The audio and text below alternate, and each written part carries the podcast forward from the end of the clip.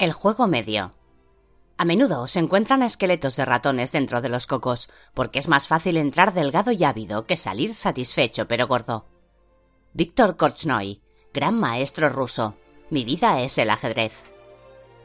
La táctica consiste en saber qué hacer cuando hay algo que hacer. La estrategia es saber qué hacer cuando no hay nada que hacer. Savieli Tartakover, gran maestro polaco. Mientras nos dirigíamos en taxi a casa de Harry, me sentía más desconcertada que nunca. La afirmación de Mordecai de que yo había estado presente en ambas ocasiones luctuosas no hacía más que reforzar el perturbador sentimiento de que ese circo tenía que ver conmigo. ¿Por qué tanto Solarin como la Divina me habían hecho una advertencia? ¿Por qué había pintado yo un hombre en bicicleta que ahora aparecía como artista invitado en la vida real? Me arrepentía de no haber hecho más preguntas a Mordecai. Al parecer, el anciano sabía más de lo que dejaba entrever. Había admitido, por ejemplo, que conocía a Solarin desde hacía doce años. ¿Cómo sabíamos que no habían mantenido el contacto?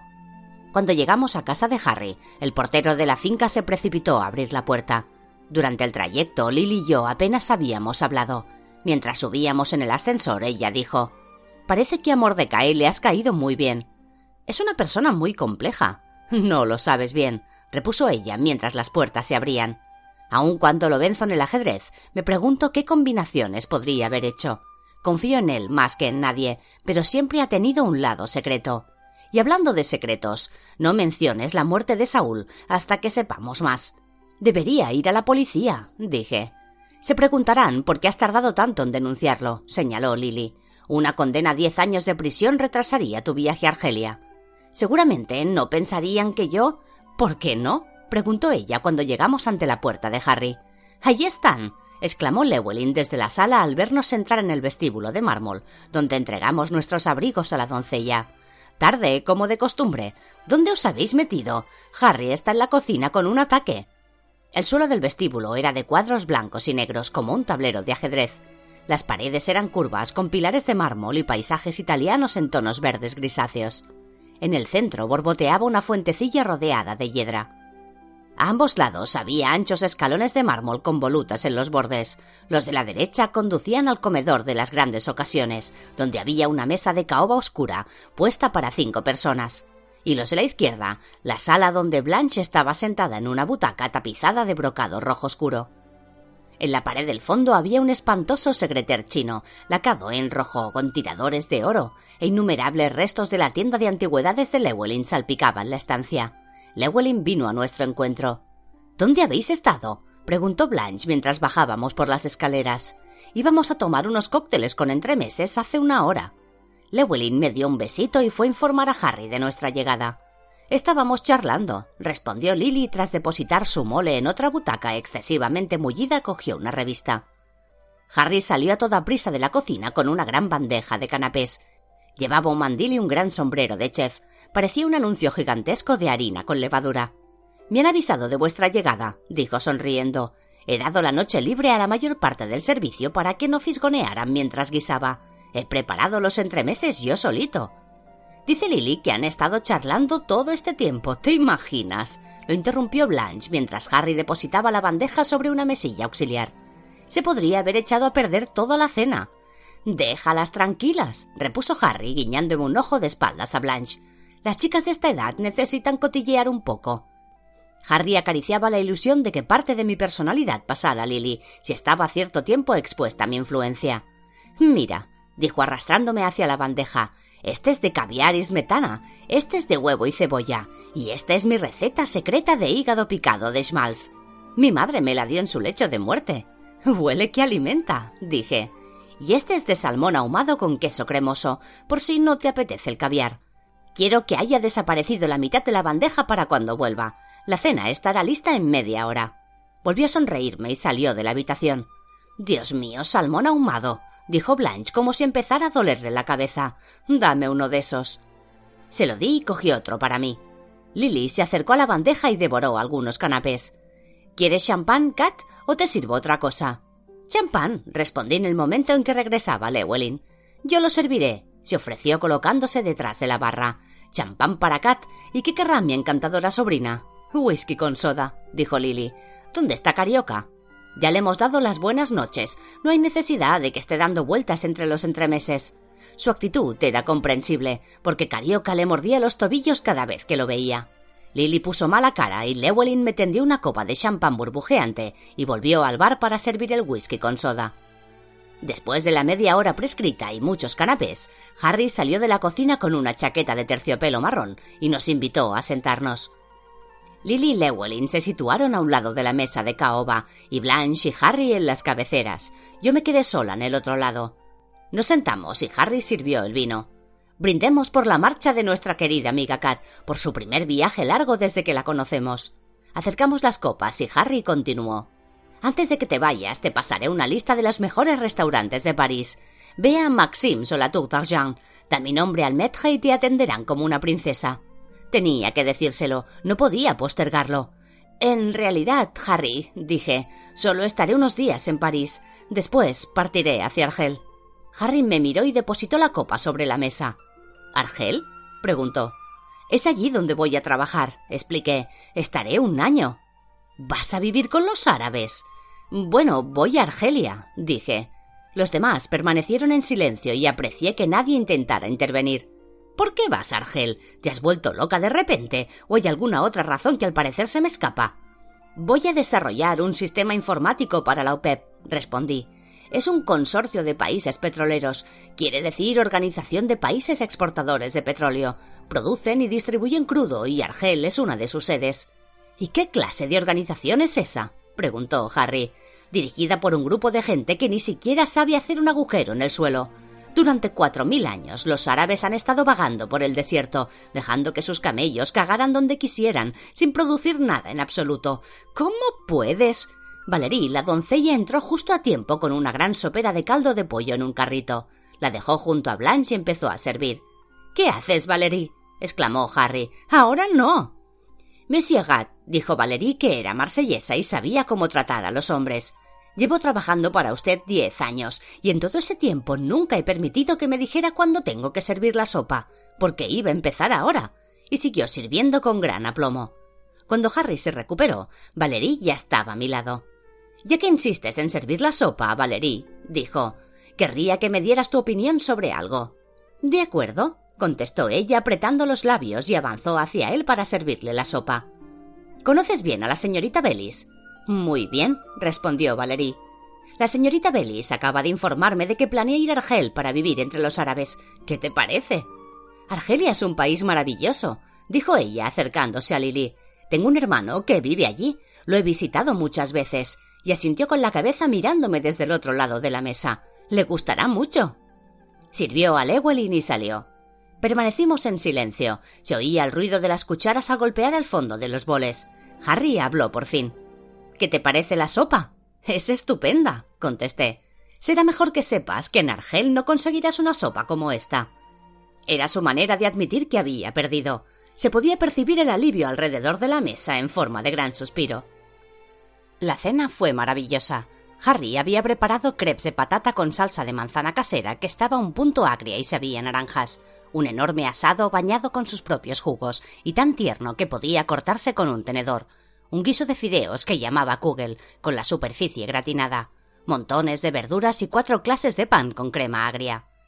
De postre comimos el mejor strudel que yo haya probado, lleno de pasas y muy caliente. Durante la cena, Blanche, Llewellyn y Lily estuvieron más callados que de costumbre e hicieron algún que otro comentario banal sin demasiadas ganas. Antes de acabar, Harry se volvió hacia mí, llenó de vino mi copa y dijo Me llamarás si tienes problemas. Estoy preocupado por ti, querida. No tendrás a nadie a quien recurrir, salvo esos árabes y esos goijin para los que trabajas. Gracias, Harry, dije, pero debes comprender que voy a trabajar en un país civilizado. No es una expedición a la jungla. ¿Qué quieres decir? me interrumpió Harry. Los árabes todavía cortan la mano a los ladrones. Además, ya ni siquiera los países civilizados son seguros. No dejo que Lily conduzca sola a Nueva York por miedo a que la asalten. Supongo que te habrás enterado de que Saúl nos dejó de pronto. Es ingrato. Lily y yo intercambiamos una breve mirada. Harry seguía hablando. Lily ha de participar en ese maldito torneo de ajedrez y no tengo a nadie que la lleve. Me enferma la idea de que salga sola, y encima me he enterado de que murió un jugador en el torneo. No sea ridículo, intervino Lily. Es un torneo muy importante.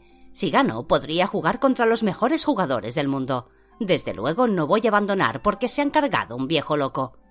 ¿Que se lo han cargado? preguntó Harry y me miró antes de que yo tuviera tiempo de adoptar una expresión ingenua. Estupendo, maravilloso, justo lo que me preocupaba. Y mientras tanto, tú corres a la calle 46 cada cinco minutos para jugar al ajedrez con ese viejo estúpido y achacoso. ¿Cómo vas a encontrar marido así? ¿Estás hablando de Mordecai? pregunté a Harry. De pronto se hizo un silencio ensordecedor. Harry se había quedado de piedra. Llewellyn había cerrado los ojos y toqueteaba con su servilleta. Blanche miraba a Harry con una sonrisilla desagradable. Lily tenía la vista en el plato y daba golpecitos en la mesa con la cuchara. ¿He dicho algo malo? pregunté. No es nada, masculló Harry. No te preocupes. No agregó nada más. Está bien, querida, dijo Blanche con dulzura forzada. Es algo de lo que no hablamos con frecuencia, eso es todo. Mordecai es el padre de Harry. Lily lo quiere mucho. Él le enseñó a jugar al ajedrez cuando era pequeña. Creo que lo hizo solo para fastidiarme. Eso es ridículo, madre, dijo Lily. Yo le pedí que me enseñara y tú lo sabes. Todavía llevabas pañales, repuso Blanche sin dejar de mirarme. En mi opinión, es un viejo horrible. No ha pisado este apartamento desde que Harry y yo nos casamos, hace veinticinco años. Me sorprende que Lily te lo haya presentado. Es mi abuelo, dijo Lily. Podrías haberme consultado, intervino Harry. Parecía tan ofendido que por un instante pensé que iba a ponerse a llorar.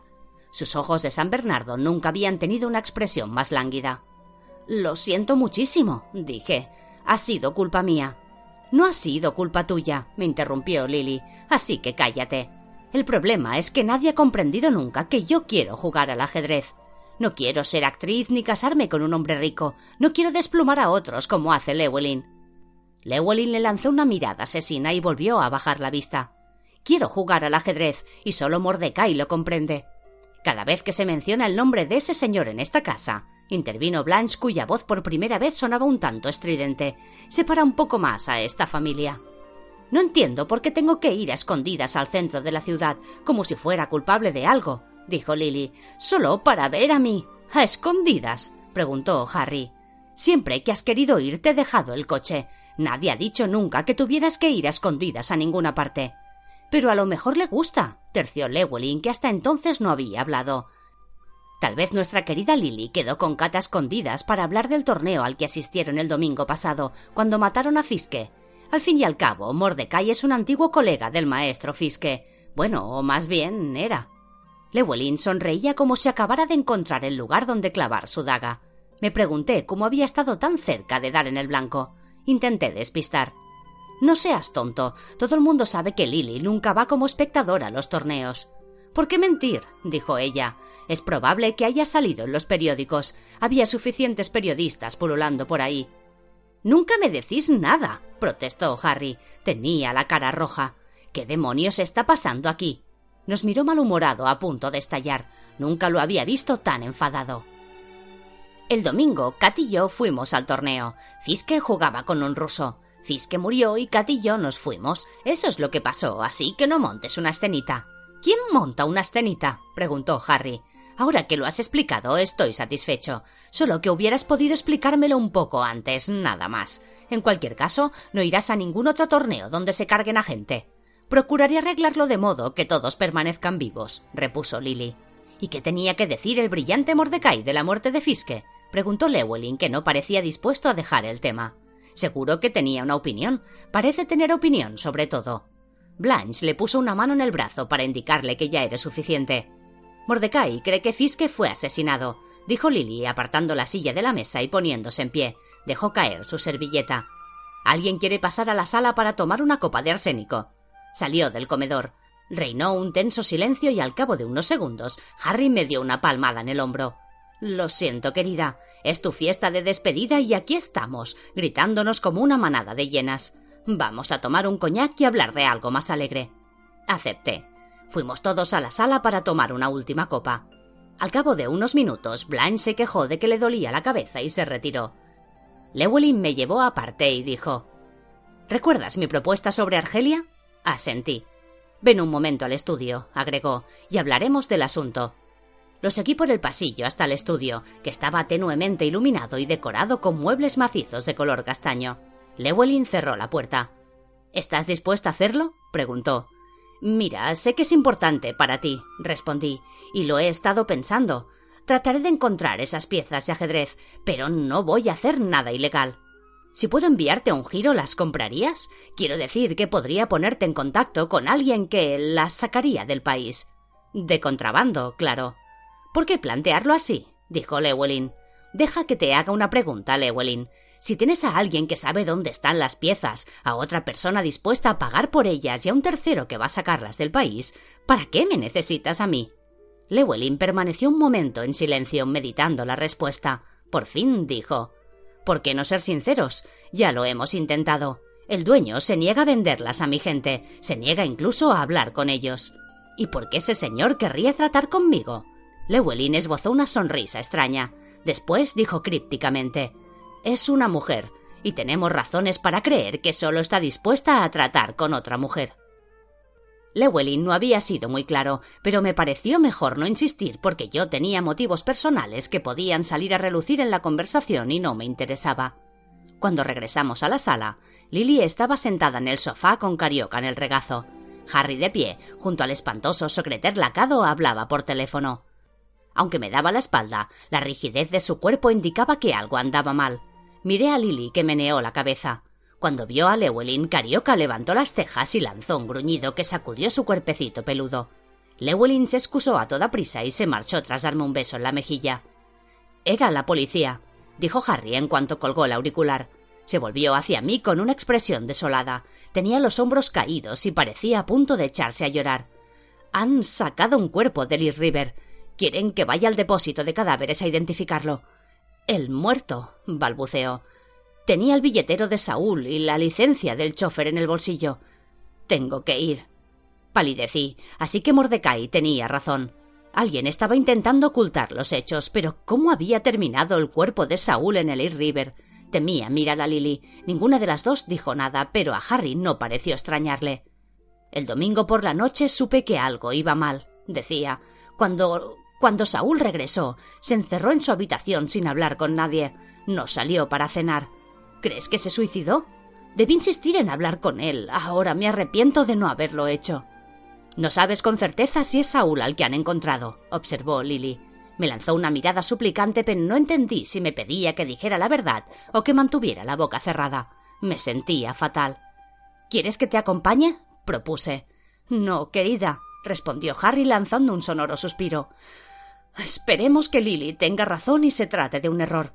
Si es Saúl, tendré que quedarme un rato allí. Querría reclamar el. Querría arreglarlo con la funeraria. Harry se despidió con un beso y tras disculparse una vez más por la infortunada velada se fue. Dios, me siento fatal, dijo Lily cuando se hubo marchado. Harry quería a Saúl como un hijo. Creo que deberíamos decirle la verdad, observé.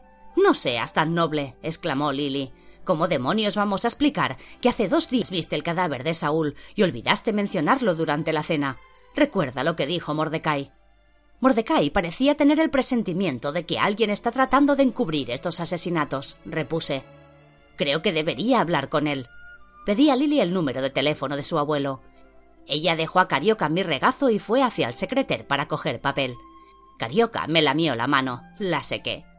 ¿No te parece increíble la mierda que mete Lulú en esta casa? exclamó Lily refiriéndose al secreter rojo. Siempre llamaba Lulú a Llewellyn cuando estaba enfadada. Los cajones se atascan y estos espantosos tiradores de bronce son demasiado. Apuntó el número de Mordecai en un trozo de papel y me lo dio. ¿Cuándo te vas? preguntó. A Argel el sábado, pero dudo que tengamos mucho tiempo para hablar antes de entonces. Me puse de pie y le arrojé a Carioca. Ella lo levantó y le frotó su nariz contra la suya mientras el perro se debatía tratando de escapar. De todos modos, no podré verte antes del sábado. Estaré encerrada con Mordecai jugando al ajedrez hasta que se reanude el torneo la próxima semana. ¿Cómo podré ponerme en contacto contigo si tenemos noticias sobre la muerte de Fiske o la de Saúl? No sé cuál será mi dirección. Creo que deberías dirigirte a mi oficina de aquí y ellos me enviarán el correo. Acordamos que así lo haríamos.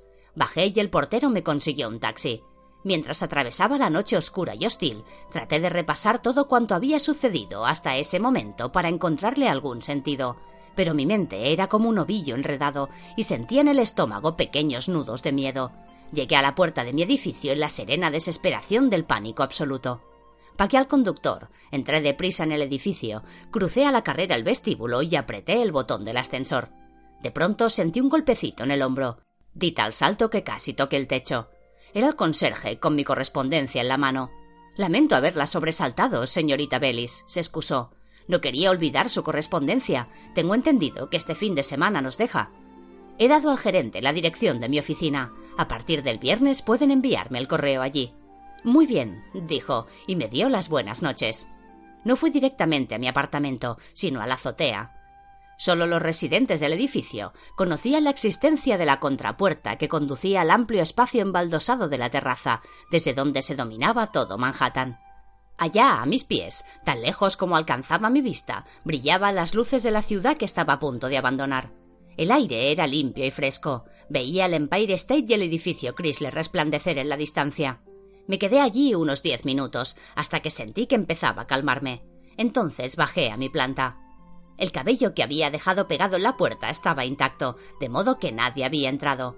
Sin embargo, cuando hube abierto las cerraduras y entré en el recibidor, supe que algo iba mal. Una luz débil brillaba en el salón, al final del pasillo. Yo siempre apagaba las luces al salir.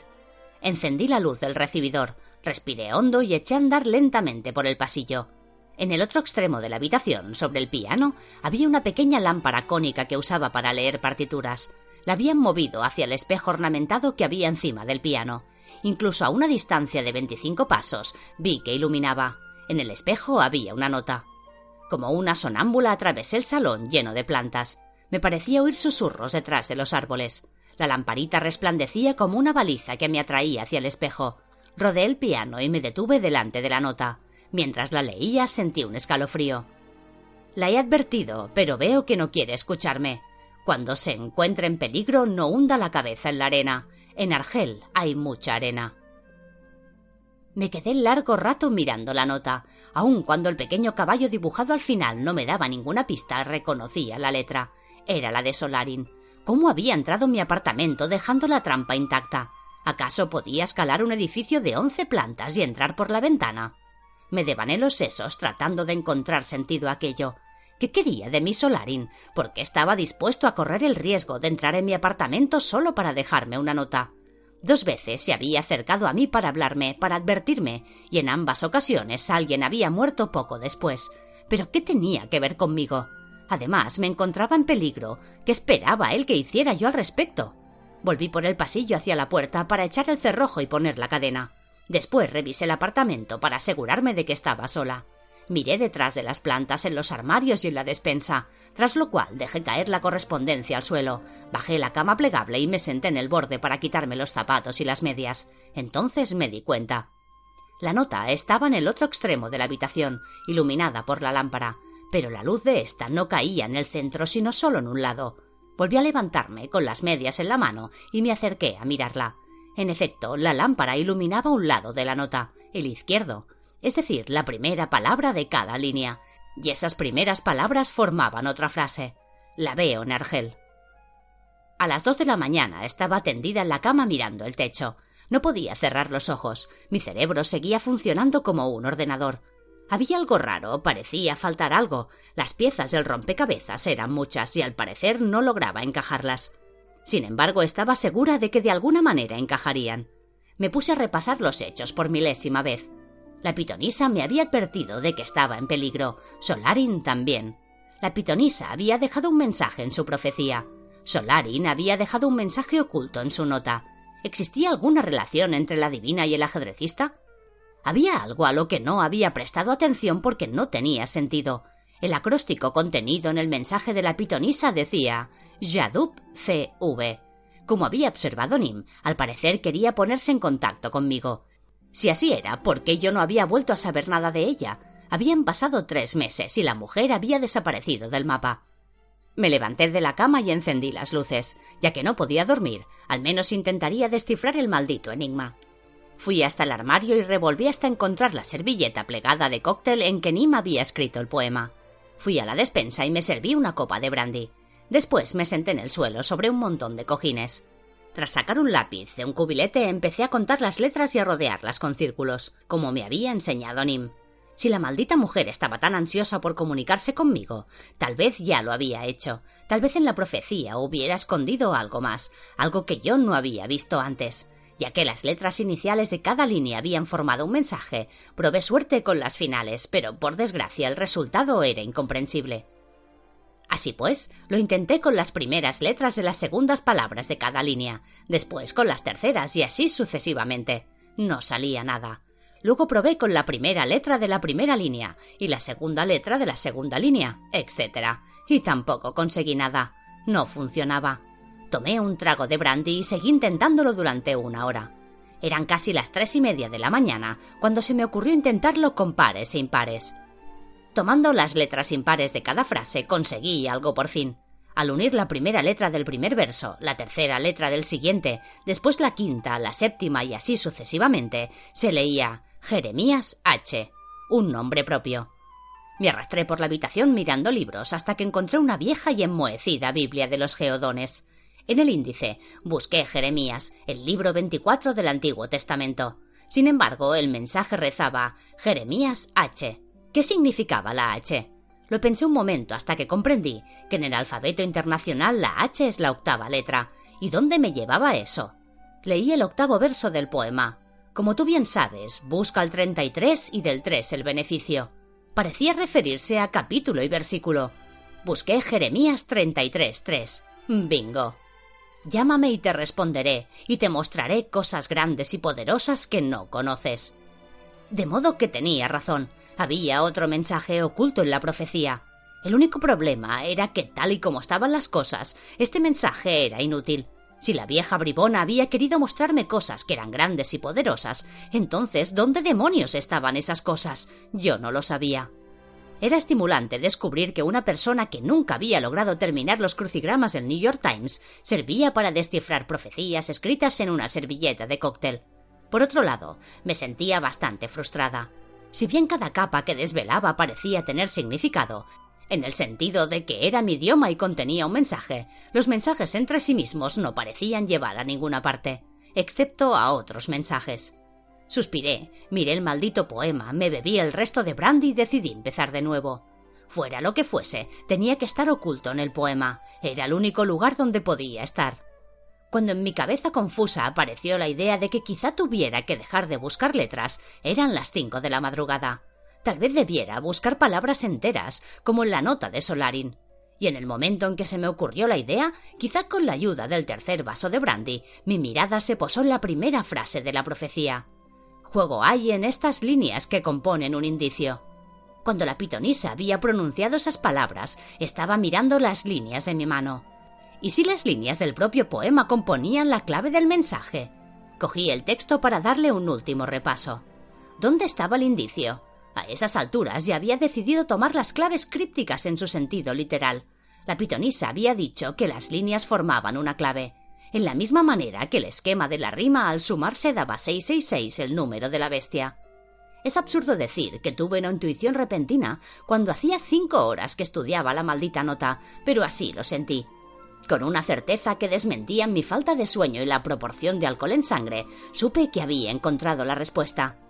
El esquema de la suma del poema no solo sumaba 666, sino que era la clave del mensaje oculto. Para entonces mi copia del poema estaba tan garabateada que parecía un mapa de las interrelaciones galácticas del universo. Volviendo a la página para escribir por detrás, copié el texto y el esquema de la suma, que era 1, 2, 3, 2, 3, 1, 3, 1, 2. De cada frase elegí la palabra que correspondía a ese número. El mensaje rezaba Juego es, y cual una batalla seguirá como siempre. Con la inconmovible seguridad que me proporcionaba mi estupor alcohólico, supe exactamente qué significaba. ¿Acaso no me había dicho Solarin que estábamos jugando una partida de ajedrez? Pero la divina me había hecho su advertencia tres meses antes. Yadub, te toco, te coloco, Catherine Bellis, llámame y te contestaré y te mostraré cosas grandes y poderosas que no conoces, porque se está desarrollando una batalla y tú eres un peón en el juego, una pieza en el tablero de ajedrez de la vida. Sonreí, estiré las piernas y busqué el teléfono. Aunque no podía hablar con Nim, sí podía dejar un mensaje en su ordenador. Nim era un maestro de la descodificación, tal vez la mayor autoridad mundial. Había ofrecido conferencias y escrito libros sobre la materia, ¿no? No era sorprendente que me hubiera arrancado la nota de la mano cuando descubrí el esquema de versificación. Había comprendido enseguida qué era la clave. Pero el mal nacido había esperado a que lo descubriera por mí misma. Marqué el número y dejé mi mensaje de despedida. Un peón avanza en dirección a Argel. Después, mientras el cielo se iluminaba, decidí acostarme. No quería seguir pensando y mi cerebro estaba de acuerdo conmigo. Estaba apartando con el pie la correspondencia que había dejado en el suelo cuando vi un sobre sin sello ni dirección. Lo habían entregado en mano y no reconocí la letra ornamentada en la que estaba escrito mi nombre. Lo cogí y lo abrí. Dentro había una tarjeta grande y gruesa. Me senté en la cama para leerla. Mi querida Catherine, he disfrutado de nuestro breve encuentro. No podré hablar con usted antes de su partida porque yo mismo salgo de la ciudad y estaré fuera varias semanas. Después de nuestra charla he decidido enviar a Lily con usted Argel.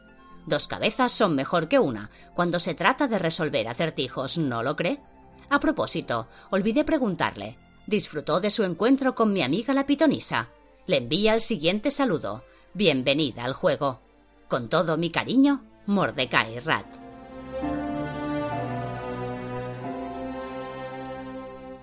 El desarrollo.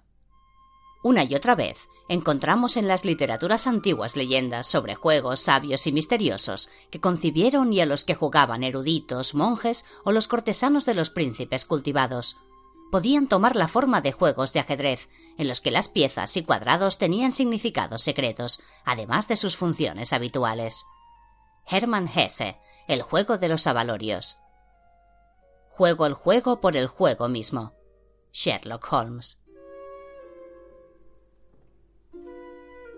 Argel, abril de 1973. Era uno de esos crepúsculos azul lavanda resplandeciente de principio de primavera. El mismo cielo parecía canturrear mientras el avión describía círculos a través de la delgada bruma que se elevaba desde las costas del Mediterráneo. Debajo de mí estaba Argel. La llamaban Al Yezair Beida, la Isla Blanca parecía haber surgido del mar como una ciudad fabulosa, un espejismo. Los siete picos de leyenda estaban atestados de edificios blancos que caían unos sobre otros como el glaseado de un pastel de bodas. Hasta los árboles tenían formas exóticas y colores que no eran de este mundo.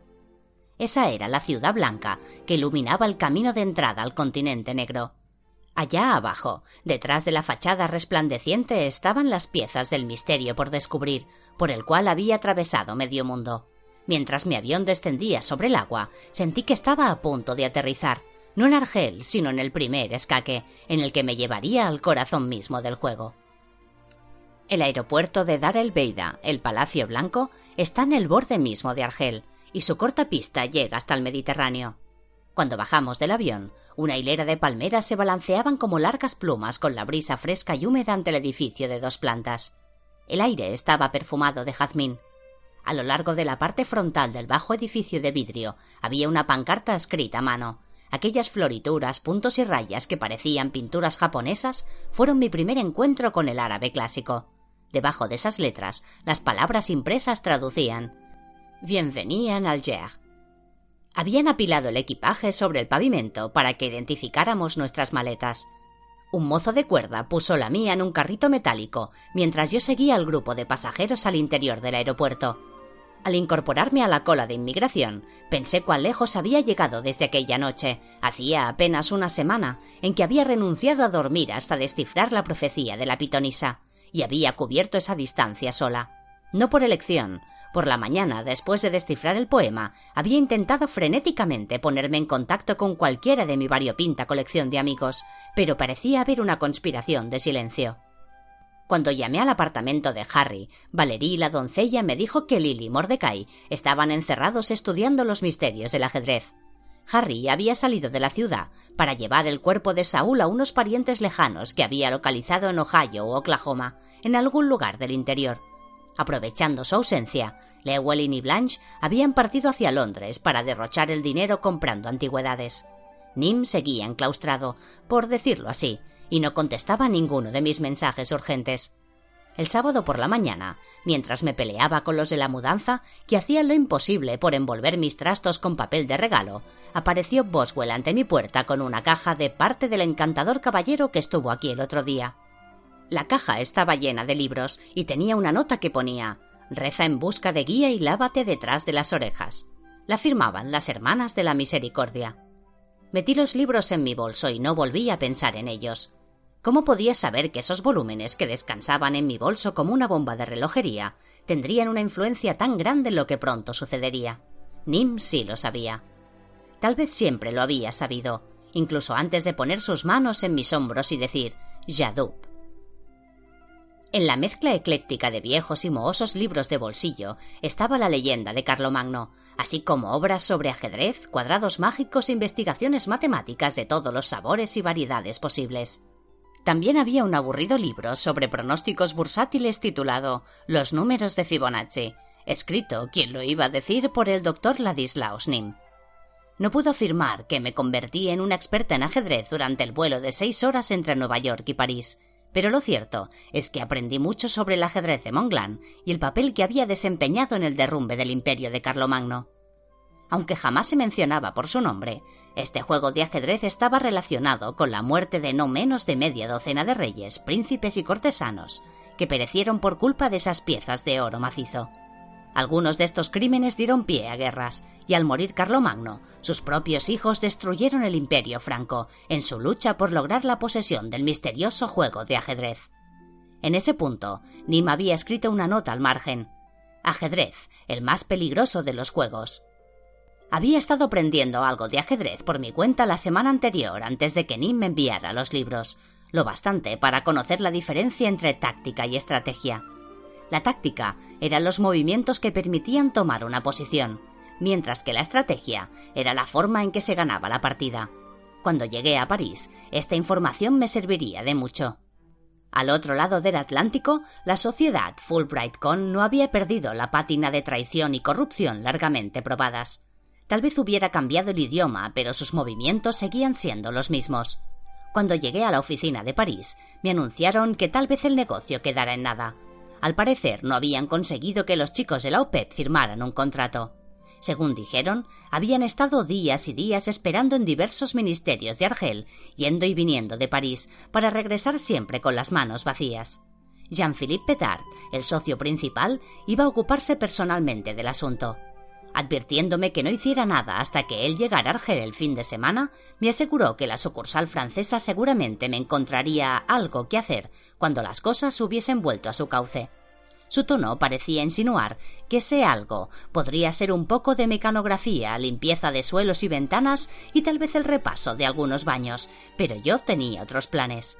La sucursal francesa no tenía un contrato firmado con el cliente, pero yo tenía un billete de avión Argel y una semana allí sin supervisión inmediata. Mientras salía de la oficina de Fulbright Con en París y paraba un taxi, decidí que Nim tenía razón al afirmar que debía aguzar mi instinto asesino. Llevaba demasiado tiempo usando tácticas para maniobras inmediatas y no lograba distinguir entre las piezas y el tablero. Habría llegado el momento de retirar las piezas que me impedían ver. Aguardé casi media hora en la cola de inmigración en el Dar el Beida, antes de que me llegara el turno. Avanzábamos como hormigas entre las vallas de metal hasta llegar al control de pasaportes. Por fin llegué ante la cabina de vidrio. El oficial miró mi visado argelino con su pequeña etiqueta oficial roja y blanca y la enorme firma que cubría casi la página azul. Lo observó bastante tiempo antes de mirarme con una expresión extraña. Viaja sola, dijo en francés. No era una pregunta. Tiene un visado de affaires, mademoiselle. ¿Y para quién trabaja? Affairs quiere decir negocios, muy propio de los franceses matar dos pájaros de un tiro. Para lo Pep, respondí en mi deficiente francés, y antes de que pudiera continuar puso un sello que decía dar albeida sobre mi visado. Hizo un gesto con la cabeza a un mozo de cuerda que estaba apoyado contra la pared. Este se acercó mientras el oficial de inmigración echaba un vistazo al resto del visado y me entregaba el formulario de aduanas. OPEP, repitió. Muy bien, por favor, indique en este formulario los objetos de oro y el dinero que lleva consigo. Mientras llenaba el impreso, observé que murmuraba algo al mozo de cuerda, señalándome con la cabeza. El otro me miró, asintió y se alejó. ¿Y su lugar de residencia durante su estancia? preguntó el oficial cuando le devolví mi declaración por debajo del vidrio. Hotel El Rida, contesté. El mozo de cuerda se había dirigido al fondo de la sala y después de volver la cabeza para mirarme, golpeó la puerta de vidrio ahumado de una oficina solitaria.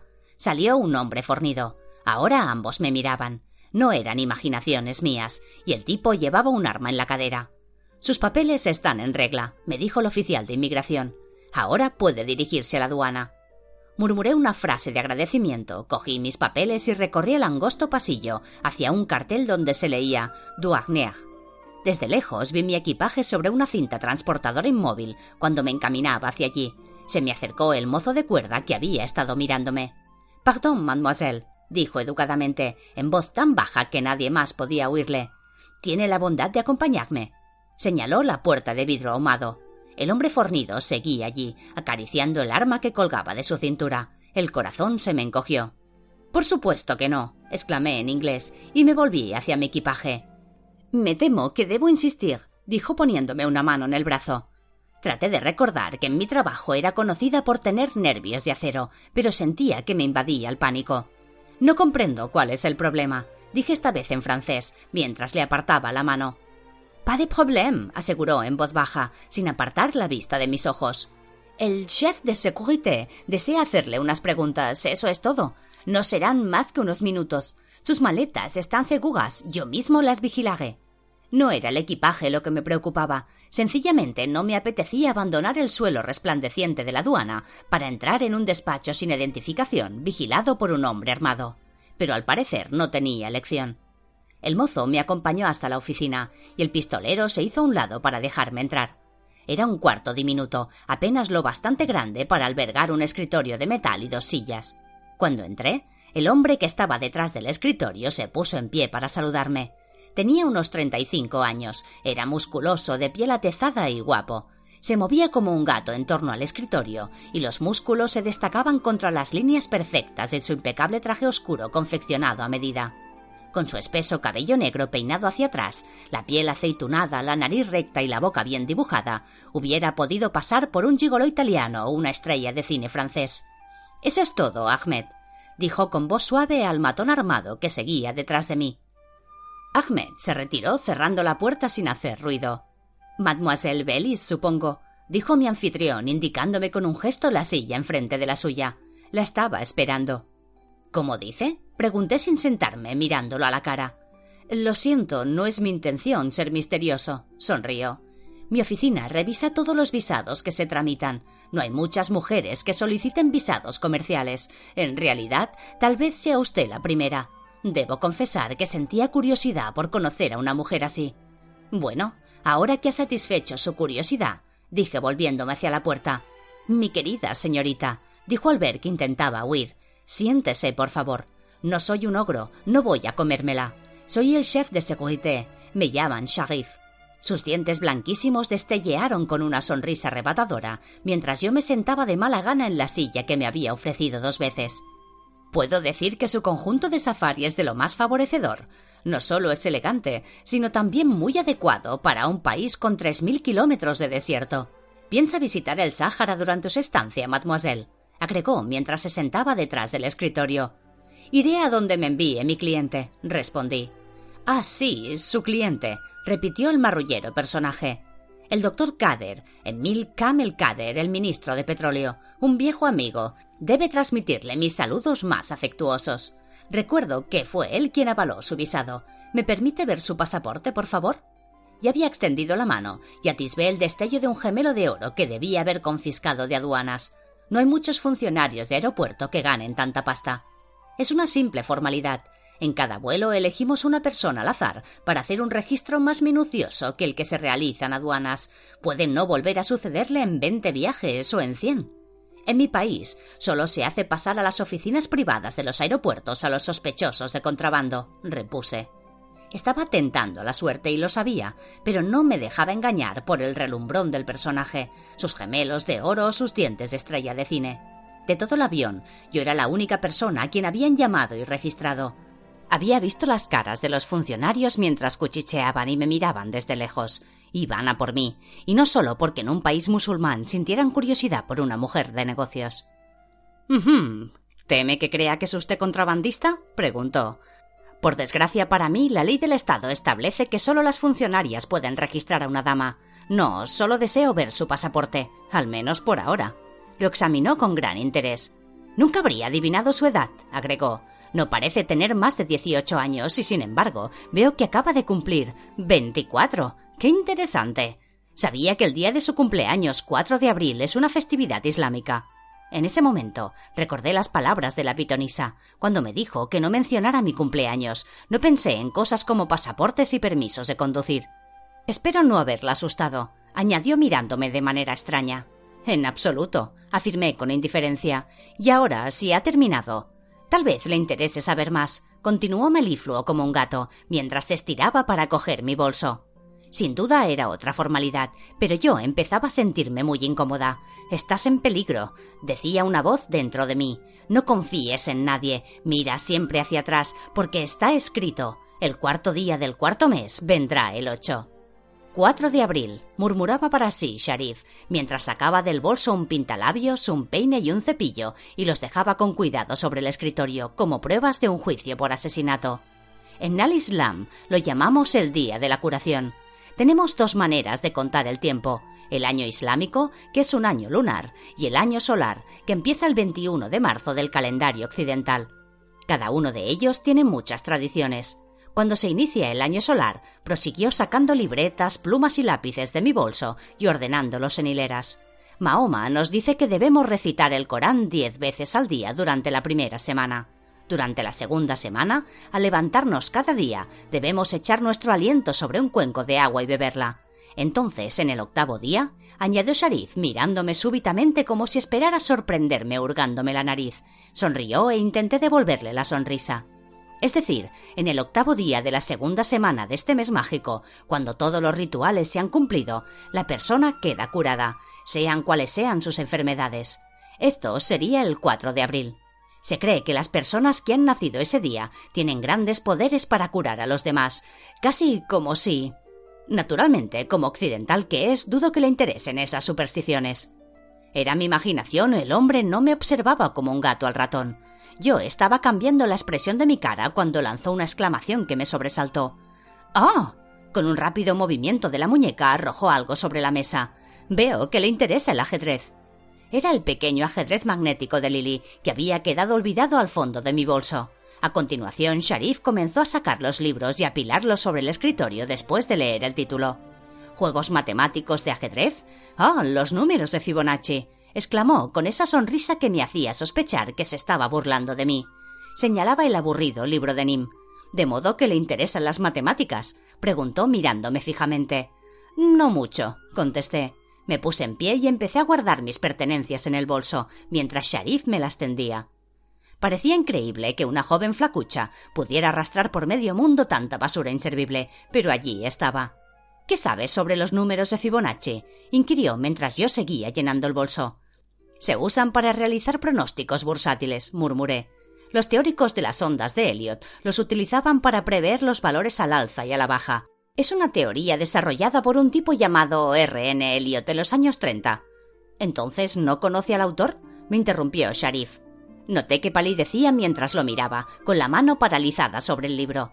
Me refiero a Leonardo Fibonacci, agregó Sharif mirándome con semblante serio un italiano nacido en Pisa en el siglo XII, pero educado aquí, en Argel. Era un brillante matemático de aquel moro famoso, Al-Juarismi, que ha dado su nombre al algoritmo. Fibonacci introdujo en Europa la numeración arábica, que reemplazó a los antiguos números romanos. Maldición. Debía haber comprendido que Nim no iba a darme un libro solo para que me entretuviera, aun cuando lo hubiera escrito él mismo. Hubiera deseado saber de qué trataba antes de que Sharif iniciara su pequeño interrogatorio. En mi cabeza parpadeaba una lucecita, pero no conseguía interpretar lo que transmitía en Morse. ¿Acaso no me había insistido Nima a estudiar los cuadrados mágicos? ¿Acaso no había inventado Solar en una fórmula para el recorrido del caballo? ¿Acaso la profecía de la divina no se interpretaba a través de números?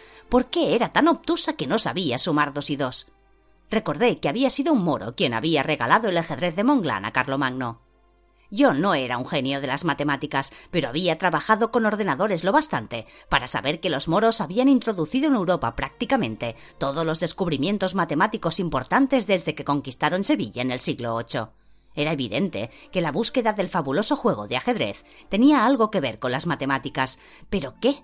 Sharif me había dicho más de lo que yo le había dicho a él, pero no conseguía ordenar los datos. Arranqué de entre sus dedos el último libro y lo deposité en mi bolso. ¿Cómo estará un año en Argel? dijo. Tal vez podamos jugar una partida en alguna ocasión. Fui aspirante al título persa en la categoría juvenil. Tal vez le interese aprender una expresión occidental, dije volviendo la cabeza mientras me dirigí hacia la puerta. No nos llame, ya lo llamaremos nosotros. Abrí la puerta. Ahmed el matón se mostró sorprendido al verme y miró a Sharif, que estaba poniéndose en pie. Cerré la puerta a mis espaldas y el vidrio tembló. No miré hacia atrás. Me dirigí a toda prisa hacia las aduanas. Al abrir mis maletas delante del aduanero, comprendí por su indiferencia y por el ligero desorden del contenido que el hombre ya las había registrado. Las cerró y las marcó con tiza. Para entonces el aeropuerto estaba casi desierto, pero por suerte la oficina de cambio seguía abierta. Después de cambiar algún dinero, llamé a un mozo de cuerda y salí en busca de un taxi. Volví a sentir la pesadez del aire balsámico, el aroma del jazmín lo invadía todo. Al hotel El Rida, dije al conductor mientras subía al coche de un salto. Y partimos por el bulevar de iluminación ambarina que llevaba Argel. El rostro del chofer, viejo y nudoso como madera de secuoya, me miró inquisitivamente por el espejo retrovisor. ¿Ha estado antes en Argel, madame? preguntó. Si lo desea, puede ofrecerle un breve recorrido por la ciudad por cien dinares, incluido el viaje a El Rida, por supuesto. El hotel estaba a más de treinta kilómetros, al otro lado de Argel, y cien dinares eran solo veinticinco dólares, de modo que acepté. Cruzar el centro de Manhattan en hora punta podía salir más caro. Circulábamos por el bulevar principal. A un lado se extendía una majestuosa hilera de gordas palmeras datileras, y al otro las altas arcadas coloniales de los edificios que daban al puerto de Argel. Se percibía el olor salobre y húmedo del mar. En el centro del puerto, frente al elegante Hotel Atleti, nos desviamos hacia una avenida que ascendía por la colina empinada. A medida que subíamos, los edificios parecían de mayor tamaño y se cerraban alrededor de nosotros. Eran casas coloniales imponentes, encaladas, construidas antes de la guerra, y parecían suspendidas en la oscuridad, como fantasmas que susurraran por encima de nuestras cabezas. Estaban tan cerca unas de otras que impedían ver el cielo estrellado. Reinaban la oscuridad y el silencio. Las escasas farolas proyectaban sombras de árboles retorcidos en las paredes blancas. La carretera se tornaba más estrecha y empinada mientras serpenteaba hacia el corazón de Al Yazir, la isla. Al mitad del camino de ascenso, la calzada se ensanchaba un poco y se aplanaba para formar una plaza circular, con una fuente en medio que parecía marcar el punto central de esa ciudad vertical. Al doblar la curva vi el laberinto de calles que constituían la parte superior de la ciudad. Un coche que venía detrás de nosotros giró también, mientras los débiles faros del taxi penetraban la densa oscuridad. Alguien nos sigue, dije al conductor. Sí, madame. Me miró por el espejo retrovisor con una sonrisa nerviosa, y sus incisivos de oro destellearon un instante en el reflejo de los faros que nos seguían. Han estado siguiéndonos desde el aeropuerto. Tal vez es usted un espía. No sea ridículo. El coche que nos sigue es del chef de seguridad. ¿El jefe de seguridad? Hablé con él en el aeropuerto. Sharif. El mismo, afirmó el conductor, cuyo nerviosismo aumentaba a medida que pasaban los minutos. Nos hallábamos en el punto más alto de la ciudad, y la carretera se estrechaba hasta convertirse en una cinta fina que discurría peligrosamente a lo largo del borde del acantinado que dominaba Argel. El taxista miró hacia abajo, mientras el coche que nos perseguía, largo y negro, doblaba la curva justo debajo de nosotros. Sobre las onduladas colinas se extendía la ciudad, un laberinto de calles tortuosas que descendían como dedos de lava hacia la media luna de luces que señalaban el puerto. Más allá, en las negras aguas de la bahía, los barcos iluminados se balanceaban en el mar tranquilo. El taxista apretaba el acelerador. Cuando doblamos la siguiente curva, Argel desapareció por completo y quedamos sumidos en la oscuridad. Pronto la carretera se adentró en un agujero negro, un bosque frondoso e impenetrable, en que en el intenso olor de los pinos se imponía el aroma salobre del mar. Ni siquiera la luz pálida y tenue de la luna atravesaba la espesa cúpula que formaban las copas de los árboles. Es poco lo que podemos hacer ahora, dijo el conductor sin dejar de mirar hacia atrás mientras cruzaba el bosque solitario. Yo hubiera preferido que no apartara la vista de la carretera. Ahora estamos en la zona llamada Les Pins. Hasta el Ridac no hay más que pinos. Es un atajo. La carretera que atravesaba el Pinar bajaba y subía colinas como una montaña rusa. Cuando el conductor aumentó la velocidad, me pareció que el vehículo se elevaba de la calzada cada vez que llegaba a lo alto de un promontorio. No se veía nada. No tengo prisa, comenté sujetándome al asiento para no golpearme la cabeza contra el techo. ¿Por qué no va más despacio? El otro coche todavía no seguía. Este hombre es Sharif, dijo el taxista con voz temblorosa. ¿Sabe por qué la ha interrogado en el aeropuerto? No me interrogó. Le corregí poniéndome a la defensiva. Solo quería hacerme unas preguntas. Al fin y al cabo, no hay muchas mujeres que vengan a Argel por negocios. Mi risa me sonó forzada incluso a mí. Los de inmigración pueden hacer preguntas a quien quieran, ¿no? Madame, dijo el conductor meneando la cabeza y mirándome de manera extraña por el espejo retrovisor, donde se reflejaban los faros del otro coche. Ese hombre, es Sharif, no trabaja para inmigración. Su trabajo no consiste en dar la bienvenida a Argel. No ha hecho que la sigan para asegurarse de que llegue sana y salva al hotel. Agregó permitiéndose el chiste, pese a que aún le temblaba la voz. Su trabajo es más importante que eso. ¿De veras? pregunté sorprendida. No se lo dijo, observó el taxista sin dejar de mirar el espejo con expresión asustada. Ese Sharif es el jefe de la policía secreta. Según la descripción del taxista, la policía secreta era una mezcla del FBI, la CIA, el KGB y la Gestapo. El hombre se mostró más que aliviado cuando nos detuvimos ante el Hotel Ridak, un edificio bajo y elegante rodeado de espeso follaje, con un pequeño estanque y una fuente en la entrada. El largo sendero que conducía a la puerta se internaba en un bosquecillo donde parpadeaban numerosas luces. Al bajar del taxi vi los faros del otro coche, que giraba para adentrarse de nuevo en la oscura arboleda. Las nudosas manos del taxista temblaban mientras cogía mis maletas para llevarlas al interior del hotel. Lo seguí y pagué. Cuando se fue di mi nombre al recepcionista. El reloj que había tras el mostrador señalaba las diez menos cuarto. Lo siento muchísimo, madame, dijo el conserje. No tengo reserva su nombre, y por desgracia no tenemos ni una habitación libre. Sonrió y se encogió de hombros, tras lo cual me dio la espalda y se dedicó a sus papeles. Justo lo que me faltaba, había observado que no había precisamente una hilera de taxis ante el aislado El Ridac, y caminar de regreso a Argel con el equipaje a cuestas a través del pinar lleno de policías no se me antojaba demasiado divertido. Tiene que haber un error, dije en voz alta. Mi reserva se confirmó hace más de una semana. Debió de ser en otro hotel, repuso el hombre con esa sonrisa cortés que parecía una característica nacional, y volvió a darme la espalda. Se me ocurrió que la situación podía encerrar una lección para la astuta ejecutiva. Tal vez esa espalda indiferente era un simple preludio, un preliminar para el acto de regateo al estilo árabe. Quizá había que regatear por todo, no solo por los contratos y asesorías, sino también por una reserva de hotel confirmada. Decidí que merecía la pena probar suerte. Saqué del bolsillo un billete de cincuenta dinares y lo puse sobre el mostrador. Tendría la amabilidad de guardar mis maletas tras el mostrador. Sharif, el jefe de seguridad, espera encontrarme aquí. Por favor, cuando llegue, dígale que estoy en el salón. No era del todo mentira. Sharif esperaría encontrarme allí, ya que sus matones me habían seguido hasta la puerta. Y no era probable que el conserje telefoneara a un tipo como Sharif para preguntarle qué planes tenía esa noche. Oh, madame, perdóneme, por favor, exclamó el conserje mirando rápidamente el libro y, según advertí, guardándose el dinero con un diestro movimiento. Acabo de darme cuenta de que tenemos una reserva a su nombre. Hizo una anotación y me miró con la misma sonrisa encantadora. ¿Quiere que el botones lleve las maletas a su habitación? Sí, por favor, respondí. Di unos billetes al botones que se acercaba al trote y añadí. Mientras tanto, echaré un vistazo por aquí. Por favor, entrégueme la llave en el salón cuando haya terminado. Muy bien, madame, dijo el conserje sonriente. Cogí mi bolso y me encaminé hacia el salón a través del vestíbulo, que cerca de la entrada era techo bajo y estilo moderno. Sin embargo, cuando doblé una esquina, se abrió en un espacio vasto que semejaba un atrio. Las paredes encaladas se curvaban y elevaban quince metros hacia la cúpula, donde unos agujeros permitían ver el cielo estrellado. Al otro lado del magnífico vestíbulo, suspendida unos nueve metros por encima de la pared opuesta, estaba la terraza del salón, que daba la impresión de flotar en el espacio. Por el borde caía una cascada que parecía no surgir de ninguna parte.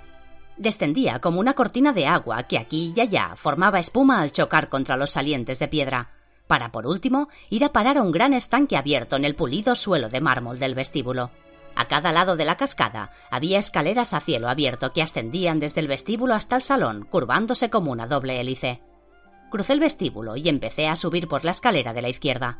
Por los orificios practicados en las paredes entraban las ramas de árboles silvestres en flor. Hermosos tapices de exquisitos colores caían quince metros por el hueco de la escalera para depositarse en el fondo formando bellos pliegues.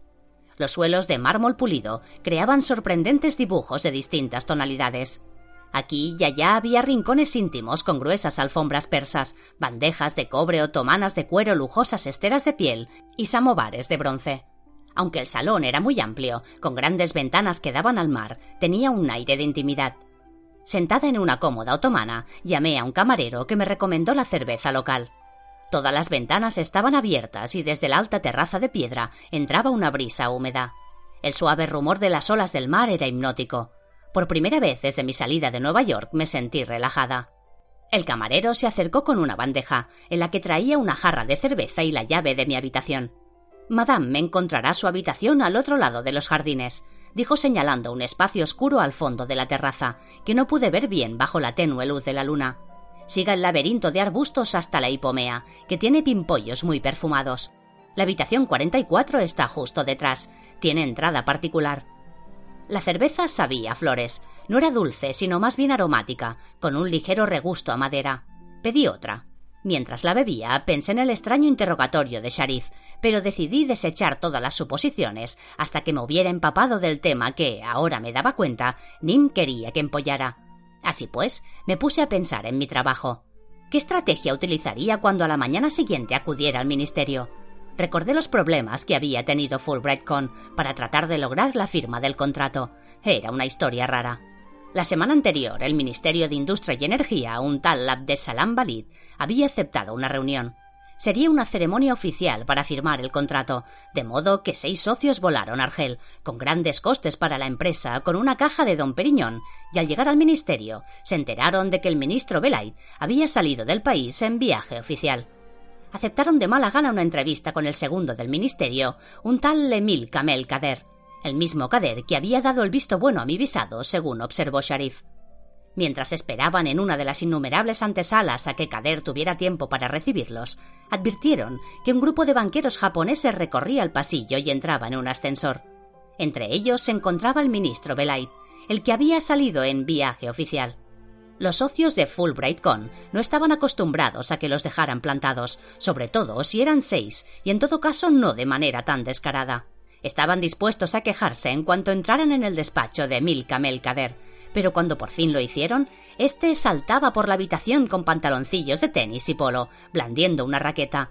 Lo siento muchísimo, les dijo, pero hoy es lunes, y los lunes siempre juego un set con un viejo compañero de estudios. No puedo faltar a la cita. Y allá se fue, dejando a seis socios de Fulbright Con con un palmo de narices. Me moría de ganas de conocer a los tipos que habían dejado plantados a los socios de mi ilustre empresa. Supuse que era otra estrategia del método árabe del trueque. Pero si seis socios no habían conseguido la firma del contrato, ¿cómo podía hacerlo yo? Cogí la jarra de cerveza y salí a la terraza. Contemplé el oscuro jardín que, como había dicho el camarero, se extendía entre el hotel y el mar como un laberinto.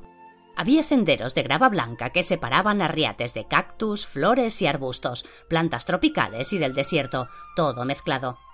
En el extremo del jardín que bordeaba la playa había una terraza de mármol con una piscina enorme que resplandecía como una turquesa a causa de las lámparas que la iluminaban por debajo del agua.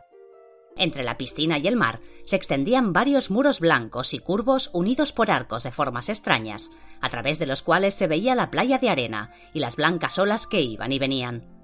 Junto a la pared que recordaba una telaraña se levantaba una torre de ladrillos con cúpula bulbiforme de esas desde las cuales el muecin llama la oración vespertina.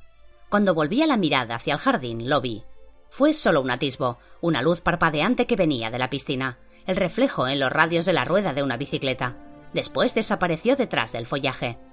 Me quedé inmóvil en lo alto de la escalera, observando el jardín, la piscina y la playa, y con el oído aguzado. Pero no percibí sonido alguno, ni un movimiento. De pronto alguien apoyó la mano en mi hombro, casi me desplomó. Perdón, madame, dijo el camarero mirándome con expresión extraña. El conserje me ha pedido que le informe que esta tarde, antes de su llegada, recibió correspondencia para usted. Había olvidado mencionarlo. Me tendió un sobre que parecía un telex y un periódico envuelto en papel marrón. Le deseé una feliz velada, dijo antes de retirarse. Volví a mirar el jardín. Tal vez la imaginación me jugaba una mala pasada. Al fin y al cabo, aunque hubiera visto lo que creía haber visto, la gente va en bicicleta tanto en Argel como en cualquier otro lugar. Regresé al salón iluminado y me senté con mi cerveza. Abrí el telex que rezaba. Lee el periódico, sección G5. No llevaba firma, pero cuando desenvolví el periódico supuse quién lo había enviado. Era la edición dominical del New York Times. ¿Cómo había llegado tan rápido? Los caminos de las Hermanas de la Misericordia eran extraños y misteriosos. Busqué la sección G5, Deportes. Había un artículo sobre el torneo de ajedrez. Torneo de ajedrez cancelado. Dudas sobre el suicidio de un gran maestro. El suicidio la semana pasada del maestro Anthony Fiske, que causó consternación en los círculos ajedrecísticos de Nueva York, será investigado por el Departamento de Homicidios de la Policía de la ciudad. En una declaración hecha pública hoy, el juez de instrucción afirma que es imposible que el maestro británico de 67 años muriera por su propia mano. La muerte se debió a una fractura cervical resultado de la presión simultánea ejercida sobre la vértebra prominente C7 y debajo de la barbilla. Según el médico del torneo, Dr. Osgood, que fue el primero en examinar a Fiske y en expresar sus sospechas con relación a la causa del fallecimiento, es imposible que un hombre se produzca esa fractura, a menos que esté de pie a su propia espalda mientras se rompe el cuello. Alexander Solarin, gran maestro ruso, estaba jugando una partida con Fiske cuando observó el extraño comportamiento de este. La embajada soviética ha solicitado inmunidad diplomática para el polémico maestro, que una vez más ha desatado un gran escándalo al rechazarla. Véase artículo en la página A6. Solarin fue la última persona que vio a Fiske con vida y ha prestado declaración ante la policía. El patrocinador del torneo, John Hermanol, ha emitido un comunicado de prensa para explicar los motivos que le han llevado a cancelar el torneo. En dicho comunicado afirma que el gran maestro Fiske llevaba largo tiempo luchando contra su drogadicción y señala que los informantes policiales que conocen los ambientes del tráfico de drogas podrían dar pistas posibles para el homicidio. Para ayudar a la investigación, los coordinadores del torneo han proporcionado a la policía el nombre y dirección de las 63 personas, incluidos jueces y jugadores, que estaban presentes el domingo en la sesión a puerta cerrada en el Metropolitan Club. Para un análisis a fondo, véase la edición del Times del domingo próximo. Anthony Fiske, Vida de un gran maestro. Así pues, se había descubierto todo el pastel, y el Departamento de Homicidios de Nueva York investigaba. Me emocionó enterarme de que mi nombre estaba ahora en manos de la poli de Manhattan.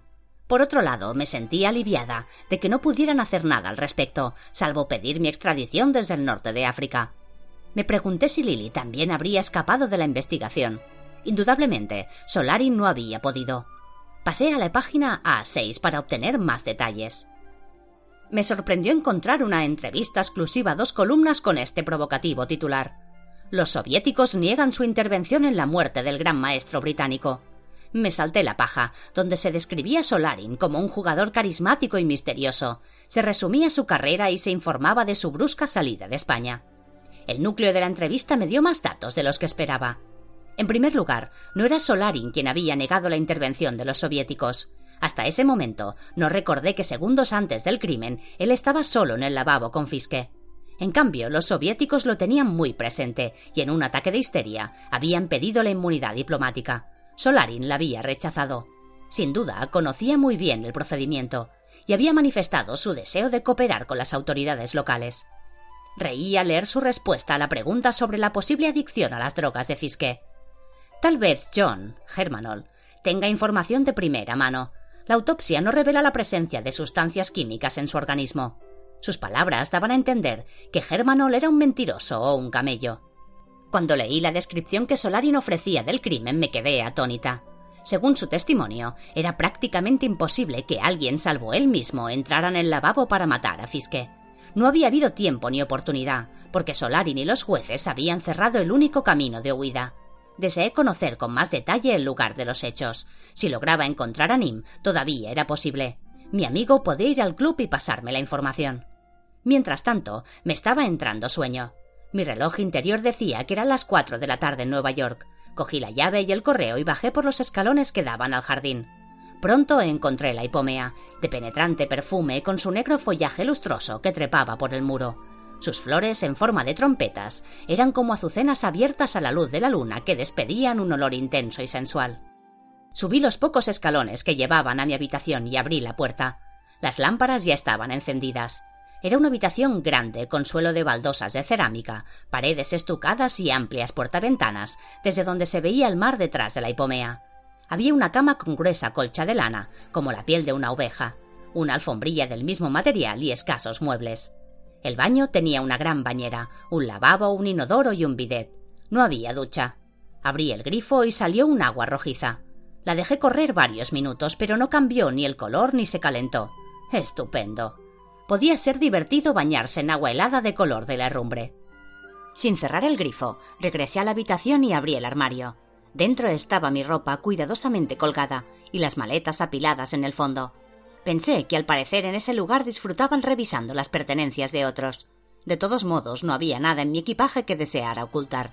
La desaparición de mi cartera en el edificio de la ONU me había enseñado una lección. Descolgué el auricular y di al operador del hotel el número del ordenador de NIM en Nueva York. Me dijo que me llamaría en cuanto hiciese la conexión.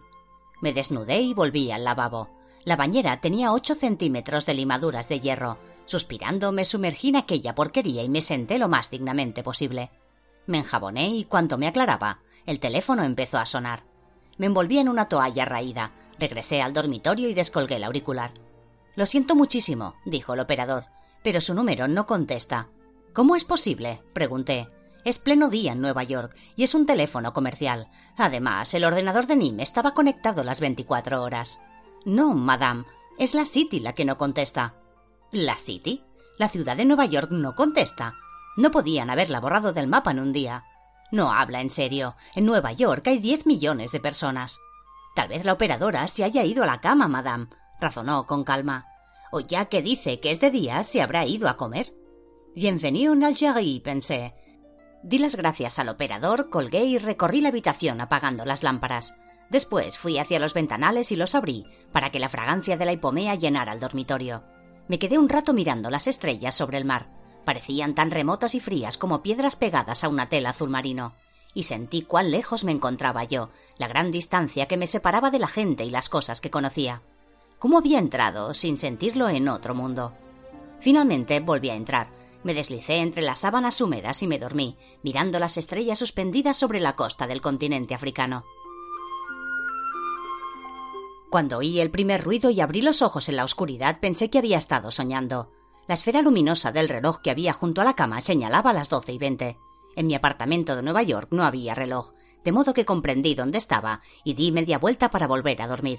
Entonces oí de nuevo el ruido al otro lado de la ventana, el chirrido lento y metálico de las ruedas de una bicicleta. Como una idiota, había dejado abierta la ventana que daba al mar. Allí, oculta entre las hojas de la hipomea, iluminada por la luna, distinguí la silueta de un hombre, con una mano en el manillar de una bicicleta, de modo que no había sido mi imaginación. Mientras me levantaba de la cama y caminaba sigilosamente la oscuridad hacia la ventana para cerrarla, percibí los latidos lentos y sonoros de mi corazón comprendí al instante que había dos problemas. Para empezar, no tenía idea de dónde estaban los cerrojos de la ventana, caso de que existieran, y en segundo lugar, estaba desnuda. Maldición. Ya era demasiado tarde para saltar por el dormitorio buscando un camisón. Así que corrí hacia la pared más alejada de la ventana, me pegué a ella y traté de ver los malditos pestillos. En ese momento oí crujir la gravilla y vi que la silueta avanzaba hacia la ventana y apoyaba la bicicleta contra la pared. No sabía que durmiera desnuda, susurró. Era imposible confundir el suave acento eslavo. Era Solarin. Sentía el rubor que me cubría todo el cuerpo y desprendía calor en la oscuridad. Hijo de puta. Estaba pasando la pierna por el alféizar. Dios mío, estaba entrando. Corrí hacia la cama, tiré de una sábana y me envolví en ella. ¿Qué demonios haces aquí? exclamé mientras él entraba en la habitación, cerraba las ventanas y pasaba los cerrojos. ¿No recibiste mi nota? preguntó cerrando los postigos. Luego se acercó a mí en la oscuridad. ¿Sabes qué hora es? balbuceé yo mientras él se aproximaba. ¿Cómo has llegado aquí? Ayer estabas en Nueva York.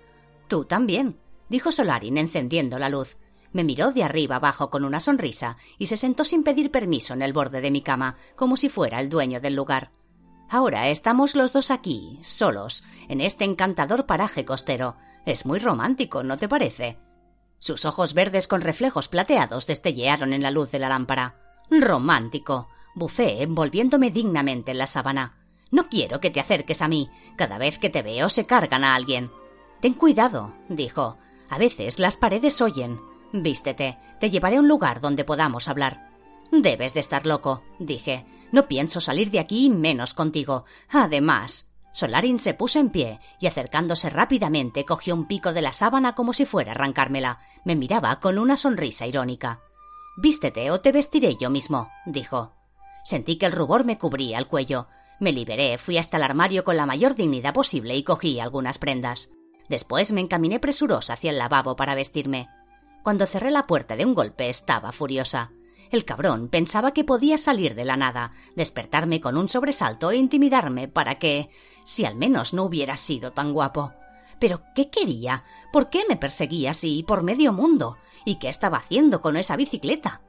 Me puse unos vaqueros, un holgado jersey rojo de cachemir y mis viejas alpargatas. Cuando salí, Solarin estaba sentado sobre la cama jugando al ajedrez en el tablero magnético de Lily, que sin duda había encontrado hurgando en mis pertenencias. Levantó la mirada y sonrió. ¿Quién gana? pregunté. Yo, dijo con seriedad. Siempre gano. Se puso en pie tras echar un último vistazo al tablero. Después fue hacia el armario, sacó una chaqueta y me ayudó a ponérmela. Estás muy guapa, observó.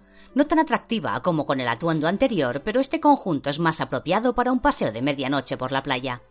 Si crees que voy a dar un paseo por la playa desierta contigo, estás loco. No está lejos, dijo sin hacerme caso. Te llevaré a un cabaret. Tienen té de menta y danza del vientre. Te encantará, querida. Tal vez en Argelia las mujeres lleven velo, pero los bailarines son hombres. Meneé la cabeza y lo seguí. Cerró la puerta con la llave que me había confiscado y se la guardó en el bolsillo. La luz de la luna era muy brillante. Plateaba el cabello de Solarin y hacía que sus ojos pareciesen transparentes. Caminamos por la estrecha franja de playa y vimos la costa iluminada que descendía hacia Argel. Las olas lamían la arena oscura. ¿Has leído el periódico que te envié? preguntó. ¿Lo enviaste tú? ¿Por qué? Quería que supieras que han descubierto que Fiske fue asesinado, como te dije. La muerte de Fiske no tiene nada que ver conmigo, repuse moviendo los pies para sacar la arena que me había entrado en las alpargatas. Te repito que todo tiene que ver contigo. ¿Crees que he recorrido diez mil kilómetros para espiar por la ventana de tu dormitorio? preguntó con cierta impaciencia. Ya te he dicho que estás en peligro. Mi inglés no es perfecto, pero al parecer lo hablo mejor de lo que tú lo entiendes. El único peligro que parece amenazarme eres tú, repliqué. Como sé que no fuiste tú quien asesinó a Fiske. Además, te recuerdo que la última vez que nos vimos me robaste la cartera y me dejaste con el cadáver del chofer de mi amiga. ¿Cómo sé que no mataste también tú a Saúl y me cargaste el muerto? Sí, maté a Saúl, aseguró Solarin con calma. Al ver que me detenía en seco, me miró con curiosidad. ¿Quién más podría haberlo hecho? Me quedé sin habla. Estaba clavada en el suelo y la sangre se me había helado en las venas. Paseaba por una playa desierta en compañía de un asesino. Deberías agradecer, añadió Solarin, que me llevara tu cartera. Habría podido complicarte en la muerte del chofer. Además, me resultó muy difícil devolvértela. Su actitud me enfureció. Seguía viendo la cara blanca de Saúl sobre la losa de piedra, y ahora sabía que era Solarin quien lo había puesto allí. Claro, muchas gracias, exclamé furiosa. ¿Qué quieres decir con que mataste a Saúl? ¿Cómo puedes traerme aquí y decirme que has asesinado a un hombre inocente? Baja la voz, dijo Solarin mirándome con ojos acerados y cogiéndome de un brazo. ¿Hubieras preferido que él me matara a mí? ¿Saúl? pregunté con lo que esperaba sonara como un bufido de desdén. Aparté su mano y empecé a desandar el camino, pero él volvió a cogerme y me hizo dar media vuelta. Protegerte empieza a ser un engorro, exclamó.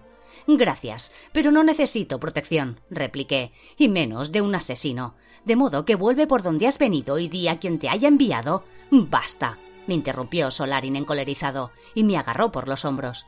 Alzó la vista hacia la luna y respiró hondo. Sin duda contaba hasta diez. ¿Y si te dijera que fue Saúl quien mató a Fiske? añadió más calmado.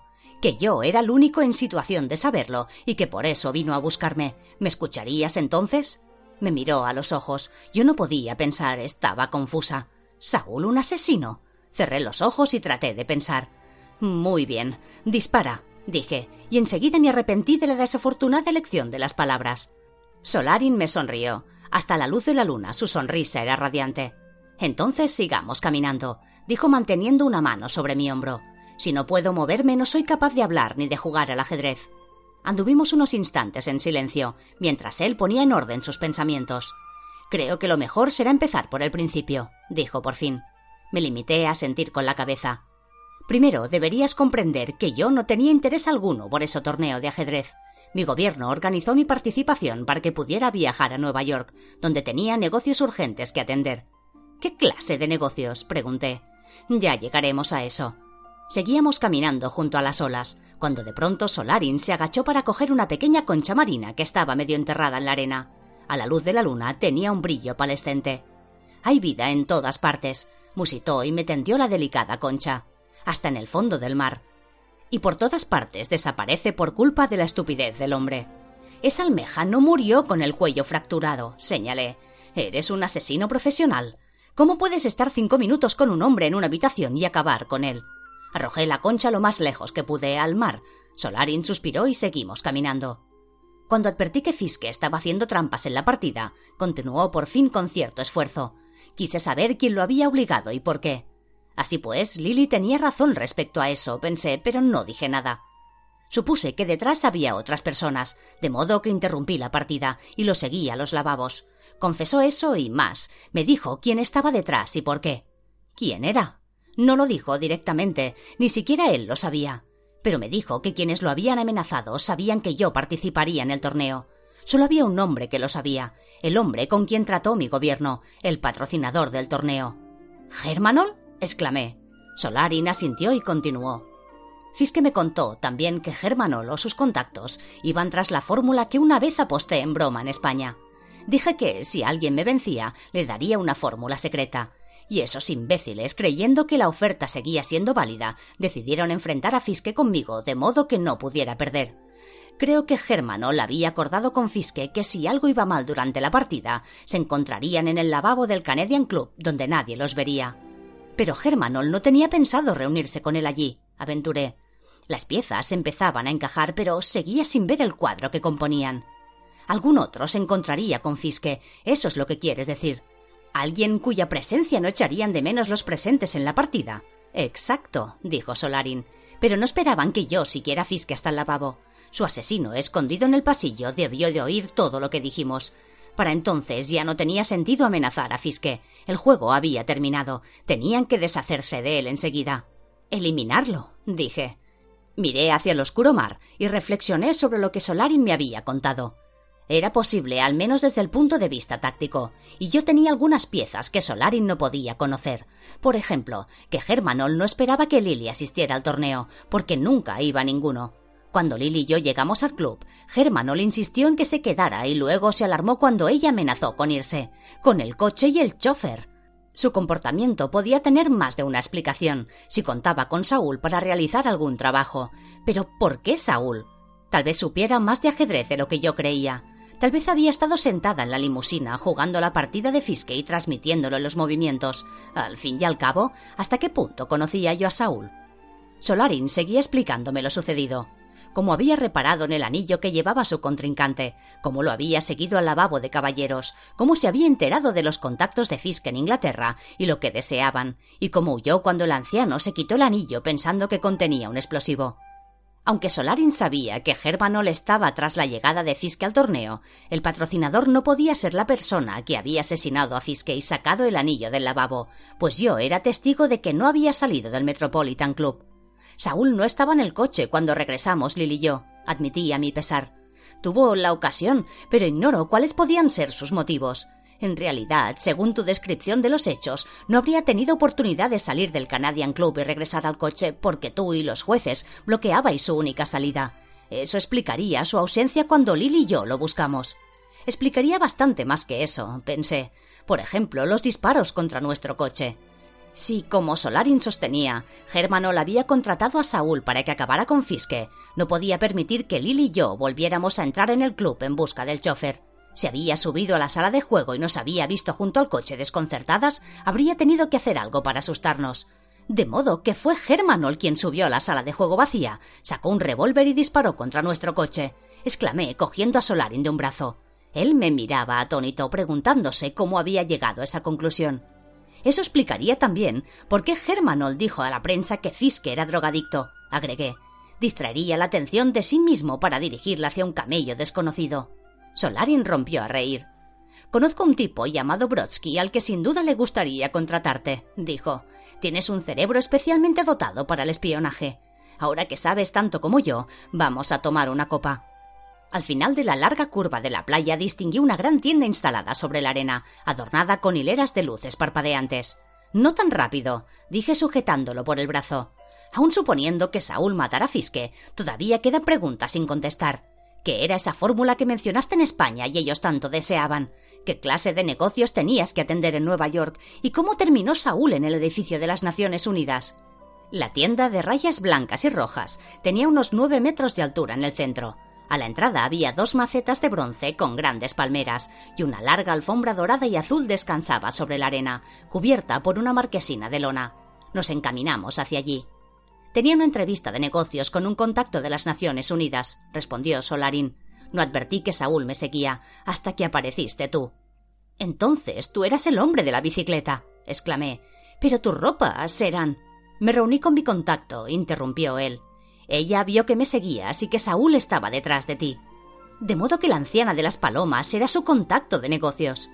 Espantamos a las palomas para despistar, dijo Solarin, y yo me escondí en el hueco de las escaleras traseras hasta que pasasteis vosotros. Después salí para seguir a Saúl. Había entrado en el edificio, pero yo no sabía dónde se encontraba. Mientras bajaba en el ascensor me quité el chándal. Llevaba la otra ropa debajo. Cuando volví a subir, vi entrar en la sala de meditación. Imaginaba que Saúl estaba allí, escuchando lo que decíamos. ¿Dentro de la sala de meditación? exclamé. Estábamos a pocos metros de la tienda, vestidos con vaqueros y jerseys y con aspecto bastante descuidado, pero nos encaminamos hacia la entrada como si llegáramos al Morocco en limusina. Querida, dijo Solarin revolviéndome el cabello como hacía Anima a veces, eres muy ingenua.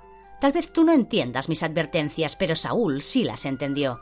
Cuando te fuiste, salió de detrás de la losa de piedra y me atacó. Entonces supe que había huido lo bastante para que también tu vida corriera peligro. Me llevé tu cartera para que los colegas de Saúl no supieran que habías estado allí. Más tarde, mi contacto me dejó en el hotel una nota donde me indicaba cómo devolverla. ¿Cómo sabía ella? Solarin sonrió y volvió a alborotarme el pelo, mientras el encargado del local se acercaba a saludarnos. Solarin le dio un billete de cien dinares de propina. El encargado y yo quedamos estupefactos. Era evidente que en un país donde cincuenta céntimos eran una buena propina, conseguiríamos la mejor mesa. En el fondo soy un capitalista, me susurró Solarin al oído mientras seguíamos al hombre hacia el enorme cabaret. El suelo estaba cubierto de esteras de paja colocadas sobre la arena. Encima había alfombras persas de colores vivos, con gruesos cojines recamados con espéjulos que componían alegres dibujos. Separaban las mesas, grupos de palmeras en macetas mezcladas con enormes ramos de plumas de pavo real y avestruz que resplandecían bajo la iluminación. De los palos de la tienda colgaban linternas de bronce con diseños de filigrana que proyectaban sombras de formas extrañas sobre los cojines de espejos. Era como entrar en un calidoscopio. En el centro, sobre un gran escenario circular iluminado por focos, un grupo de músicos tocaba una música de ritmo frenético que nunca había oído. Había largos tambores ovalados de bronce, grandes gaitas hechas con cuero de animales, con la piel todavía colgando, flautas, clarinetes y campanillas de todas clases. Mientras tocaban, los músicos bailaban con un extraño movimiento circular. Nos sentamos sobre una enorme pila de cojines junto a una mesa de cobre, delante del escenario. El volumen de la música me impedía hacer preguntas a Solarin, de modo que me quedé pensando mientras él pedía a gritos las bebidas al camarero. ¿Qué era esa fórmula que quería Germanol? ¿Quién era la mujer de las palomas y cómo había sabido dónde podía encontrarme Solarin para devolverme la cartera? ¿Qué negocios tenía Solarin en Nueva York? Si la última vez que vi a Saúl estaba sobre una losa, ¿cómo había aparecido en el East River? Por último, ¿qué tenía todo esto que ver conmigo? Justo en el momento en que la banda se tomaba un descanso, llegaron las bebidas. Dos enormes vasos de amareto caldeados como brandy y una tetera de largo pico. El camarero sirvió el té en unos vasos colocados sobre unos platitos que mantenía alejados de sí. El líquido humeante caía del pico al vaso sin que se derramara una gota. Cuando el camarero se retiró, Solarin brindó por mí con su vaso de té de menta. Por el juego, dijo con una sonrisa misteriosa. Se meló la sangre. No sé de qué me hablas. Mentí, tratando de recordar lo que había dicho Nim sobre la importancia de sacar partido de cualquier ataque. ¿Qué sabía él del maldito juego? Por supuesto que sí, querida mía, dijo cogiendo mi vaso y llevándolo a mis labios. Si no lo supieras, yo no estaría aquí bebiendo contigo. Mientras el líquido ambarino se deslizaba por mi garganta, una gota resbaló por mi barbilla. Solarin sonrió, la limpió con un dedo y dejó el vaso en la bandeja. No me miraba, pero su cabeza estaba lo bastante cerca de mí para que yo pudiera oír todo lo que decía. El juego más peligroso que pueda imaginarse, murmuró de modo que nadie más que yo pudiera oírle, y cada uno de nosotros ha sido elegido para el papel que desempeña. ¿Elegidos? pregunté. Antes de que pudiera contestarme, hubo un estruendo de címbalos y timbales. Los músicos regresaban al escenario seguidos de un grupo de bailarines con túnicas de terciopelo azul claro y pantalones remetidos dentro de altas botas y abombados en las rodillas. Alrededor de la cintura llevaban pesadas cuerdas retorcidas, con borlas en los extremos, que colgaban de sus caderas y se balanceaban mientras se movían al ritmo lento y exótico de la música de clarinetes y caramillos. Era una melodía sinuosa, ondulante, como la que convierte a la cobra en una columna rígida y oscilante que se levanta de la cesta. ¿Te gusta? me susurró Solarin. Asentí. Es música cabileña, me explicó mientras los acordes nos envolvían. De la cordillera del Atlas, que atraviesa Argelia y Marruecos. Fíjate en el bailarín del centro, el del cabello rubio y los ojos claros.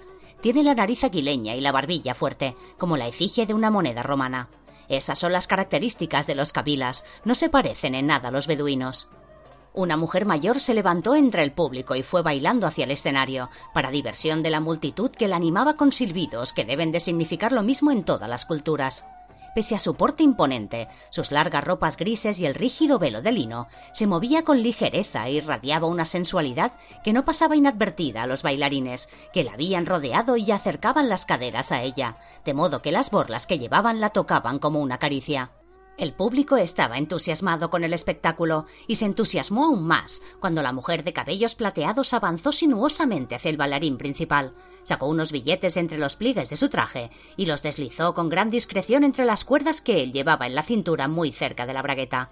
Él miró al cielo de manera sensual con una amplia sonrisa, en honor al público. La gente estaba de pie, dando palmas al ritmo de la música, que crecía mientras la mujer se acercaba a la orilla del escenario con movimientos circulares. Al llegar al borde, con la luz detrás de ella, alzó las manos para aplaudir a modo de despedida y se volvió hacia nosotros. Me quedé estupefacta. Miré a Solarin, que me observaba con atención. Me puse en pie de un salto mientras la mujer, una silueta oscura contra la luz plateada, bajaba del escenario y se perdía en el enjambre de personas, plumas de avestruz y follaje de palmeras. La mano de Solarin era como un grillete de acero en mi brazo, mientras apretaba todo su cuerpo contra el mío. Suéltame, murmuré, aunque algunas personas nos estaban mirando. He dicho que me sueltes. ¿Sabes quién era esa? ¿Lo sabes tú? me susurró al oído. Deja de llamar la atención. Al ver que me debatía, me estrechó en un abrazo mortal que hubiera podido parecer afectuoso. Nos pondrás en peligro, me susurró al oído, y percibí el olor a menta y almendras de su aliento. Igual que cuando fuiste al torneo de ajedrez y cuando me seguiste al edificio de las Naciones Unidas. No sabes el riesgo que ha corrido esa mujer al venir a verte, ni la clase de juego despiadado que estás jugando con la vida de otros. No, no sé, exclamé. Su abrazo era tan estrecho que me hacía daño. En el escenario los bailarines seguían girando al ritmo frenético de la música que nos bañaba en olas rítmicas. Pero esa era la pitonisa y voy a encontrarla. ¿La pitonisa? preguntó desconcertado Solarin sin soltarme. Sus ojos clavados en los míos eran verdes como el oscuro mar. Quienes nos miraban debían de pensar que éramos amantes. No sé si dice la Buenaventura, añadió, pero desde luego conoce el futuro. Fue ella quien me llamó a Nueva York, fue ella quien me hizo seguirte hasta Argel, fue ella quien te eligió. ¿Me eligió? exclamé. ¿Para qué? Ni siquiera la conozco. Solarin me cogió por sorpresa al aflojar su abrazo. Cuando me asió la muñeca, la música se arremolinaba en torno a nosotros como una pulsante bruma sonora. Levantó mi mano con la palma hacia arriba y apretó los labios contra la carne blanda del pulpejo, donde la sangre late más cerca de la superficie. Durante un segundo sentí que la sangre corría más deprisa por mis venas. Después levantó la cabeza y me miró a los ojos. Noté que me temblaban las rodillas. Míralo, susurró, y advertí que su dedo trazaba un dibujo en mi muñeca. Bajé lentamente la vista, aunque no quería dejar de mirar a Solarin. Míralo. volvió a decir mientras yo contemplaba mi muñeca. Allí, en la base de la palma, justo donde la arteria azul latía con el paso de la sangre, dos líneas se entrelazaban en un abrazo serpentino y formaban un ocho. Ha sido elegida para descifrar la fórmula, musitó casi sin apenas mover los labios. ¡La fórmula! Contuve el aliento mientras él me miraba fijamente a los ojos. ¿Qué fórmula? me oí murmurar. La fórmula del ocho. De pronto se puso rígido y su cara volvió a convertirse en una máscara, mientras miraba por encima de mi hombro algo que estaba a mis espaldas. Soltó mi mano y dio un paso hacia atrás mientras yo me volvía para mirar. La música de ritmo primitivo seguía sonando y los bailarines giraban y giraban en un frenesí exótico. Al otro lado del escenario, contra el resplandor cegador de los focos, una silueta sombría nos observaba. Un haz de luz recorrió la curva del escenario siguiendo a los bailarines e iluminó por un instante la figura oscura. Era Sharif. Me saludó con una cortés inclinación de la cabeza antes de que la luz se alejara de él. Me volví hacia Solarin donde un momento antes estaba él. Se balanceaba ahora una palmera.